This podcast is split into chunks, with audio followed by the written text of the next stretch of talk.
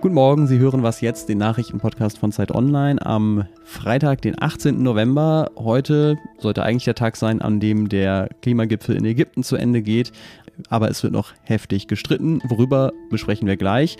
Und außerdem über die Frage, wie grün die WM in Katar ist. Erstmal kommen hier die Nachrichten. Ich bin Anne Schwed, guten Morgen. Der Tarifstreit in der Metall- und Elektroindustrie ist beigelegt. Nach Angaben der IG Metall und des Arbeitgeberverbands Südwestmetall konnte in der fünften Verhandlungsrunde eine Einigung erzielt werden. Demnach wurde eine Anhebung der Tarifgehälter in zwei Stufen vereinbart. 5,2 Prozent im Juni 2023 und nochmal 3,3 Prozent ab Mai 2024 bei einer Laufzeit eines neuen Tarifvertrags von 24 Monaten. Dazu komme eine steuerfreie Einmalzahlung in Höhe von insgesamt 3000 Euro. Der Abschluss im Pilotbezirk Baden-Württemberg soll im Kern für die bundesweit 3,9 Millionen Beschäftigten der Metall- und Elektrobranche gelten. In Bangkok in Thailand hat der zweitgrößte Gipfel der Asiatisch-Pazifischen Wirtschaftsgemeinschaft begonnen. Das sind 21 Staaten, in denen knapp die Hälfte der Weltbevölkerung lebt, zum Beispiel China und die USA. Bei diesem Gipfel könnten sich die APEC-Staaten zum ersten Mal auf umfassende Klimaziele einigen. Redaktionsschluss von diesem Podcast ist 5 Uhr. Werbung Prime-Mitglieder hören Was jetzt bei Amazon Music ohne Werbung. Lade noch heute die Amazon Music App herunter.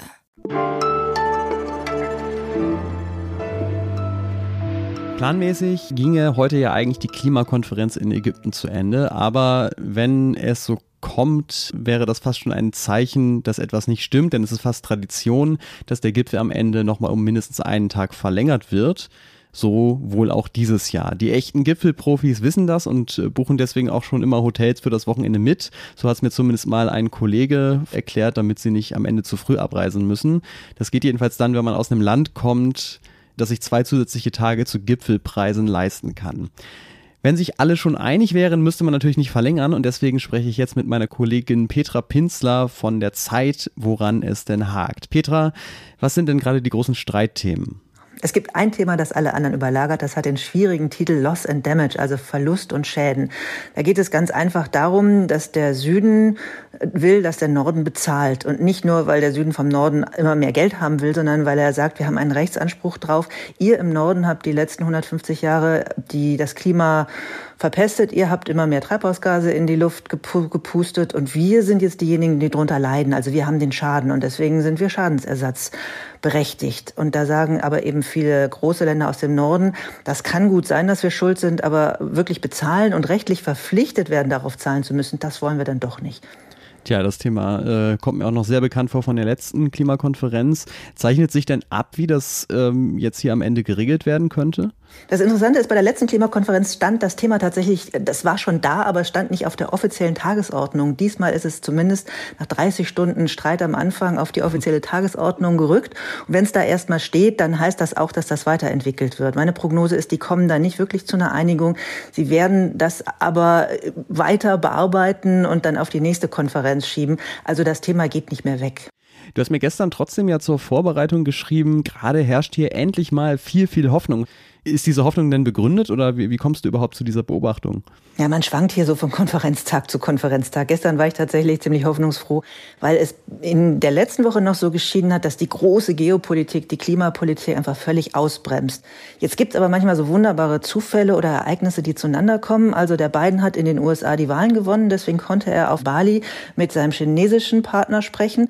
Der wiederum hat gesagt, okay, jetzt dürfen auch die Klimaverhandler in ähm, in Ägypten wieder miteinander reden. Deswegen mhm. redet hier der amerikanische Klimaverhandler mit dem chinesischen. Und all das führt dazu, dass die Stimmung doch so ist, dass man wieder miteinander reden kann. Und außerdem sind die Russen zunehmend isoliert. Klingt alles wie große Wolkenschieberei, aber all das führt dazu, dass hier die Stimmung so ist, dass man sagt, ja, wir wollen vielleicht doch noch was miteinander hinkriegen, zumal dieses Gipfeldokument in Bali auch noch sehr positiv war für das, was hier passiert. Da stehen nochmal die 1,5 Grad drin.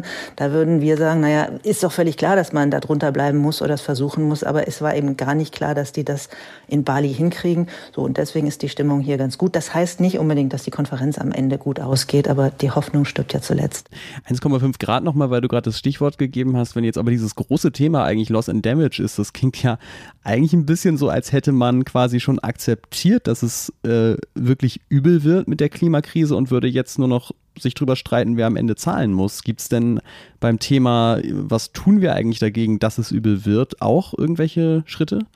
Da gibt es immer wieder die Hoffnung, dass die Länder doch noch bessere, äh, ehrgeizigere Ziele melden. Die EU hat ihr es noch mal so ein bisschen nach unten verbessert. Da sagen die NGOs, naja, das reicht immer noch nicht. Es reicht auch tatsächlich nicht.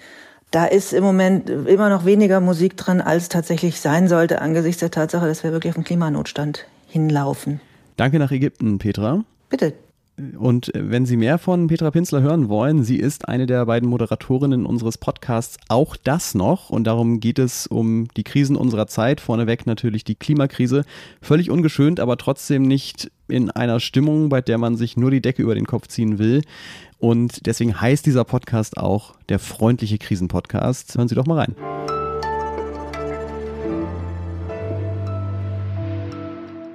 Und sonst so? Es gibt Dinge, die sind da, wo sie nicht hingehören. Zum Beispiel mein Haustürschlüssel heute Morgen. Und dann gibt es noch Dinge, die sind da, wo sie wirklich nicht hingehören. Und in die Kategorie würde ich zum Beispiel einen Whirlpool auf der Autobahn rechnen. Trotzdem ist am Mittwoch auf der A7 in Baden-Württemberg ein zweieinhalb Meter breiter Pool mitten auf der Fahrbahn aufgetaucht. Den hat ein Autofahrer da auf seinem Anhänger transportiert und dann verloren. Gegengefahren ist aber zum Glück niemand und es ist auch nichts passiert. Und nach einer Weile kam dann auch endlich die Polizei und hat den Pool von der Fahrbahn gezogen.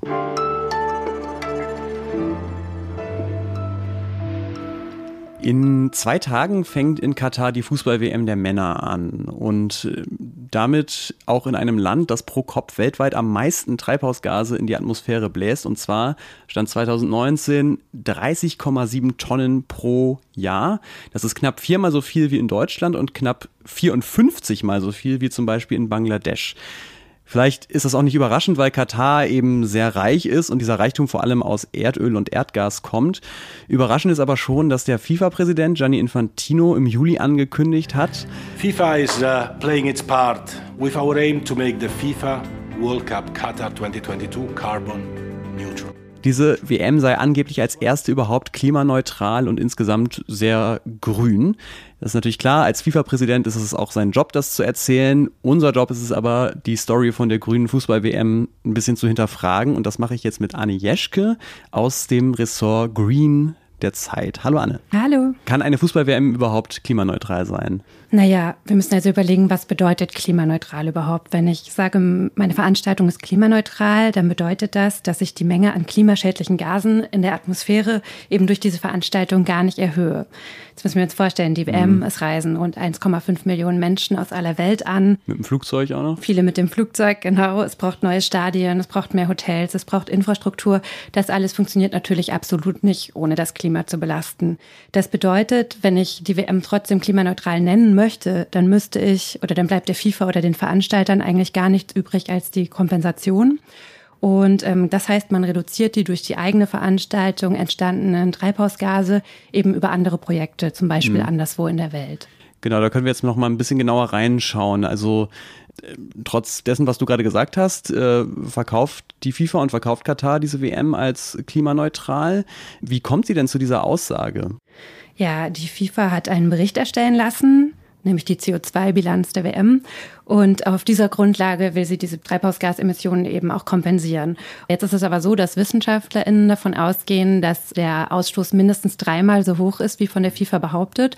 Und ja, im Prinzip kann man sagen, die FIFA hat sich das ein bisschen schön gerechnet. Ein gut illustrierendes Beispiel ist, dass sie FIFA im Bericht bei den neu gebauten Stadien von 60 Jahren Betriebsdauer ausgeht und aber in ihre Rechnung von diesen 60 Jahren gerade mal 70 Tage aufnimmt. Quasi der Zeitraum der WM und der Clubweltmeisterschaften, die schon in den vorhergegangenen Jahren stattgefunden haben.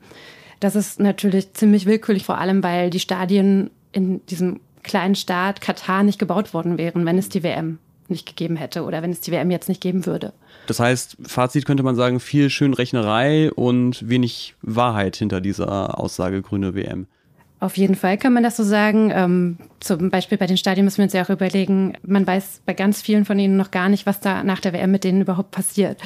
Und genau, ich habe diese Recherche gemeinsam mit Nico Horn, meinem Kollegen aus dem Sport, gemacht. Und Nico hat eben auch erzählt, dass schon bei der Bewerbung, ähm, der das Katar eigentlich die schlechteste Bewerbung damals abgeliefert hat. Aber es ging um die kurzen Wege, es ging viel um Nachhaltigkeit.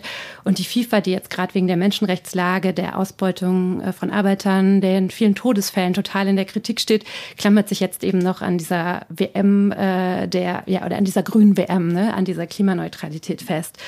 Ähm, genau. Allerdings, ähm, wenn man eben hinter diese Kulissen guckt oder einfach mal ein bisschen genauer sich die Zahlen anschaut, dann wird schnell klar, dass es eben auch ein Märchen ist, was die FIFA da erzählt. Mhm. Vielen Dank für diese Einschätzung, Anni Jeschke. Gerne. Auf jeden Fall klimafreundlicher als die WM in Katar war diese Ausgabe von Was Jetzt. Danke, dass Sie sich die angehört haben. Mails können Sie uns schicken an wasjetzt.zeit.de. Ich bin Ulle Pflüger und äh, freue mich, auch wenn ich da nicht moderiere, wenn Sie nachher auch beim Update reinhören. Tschüss und bis dann.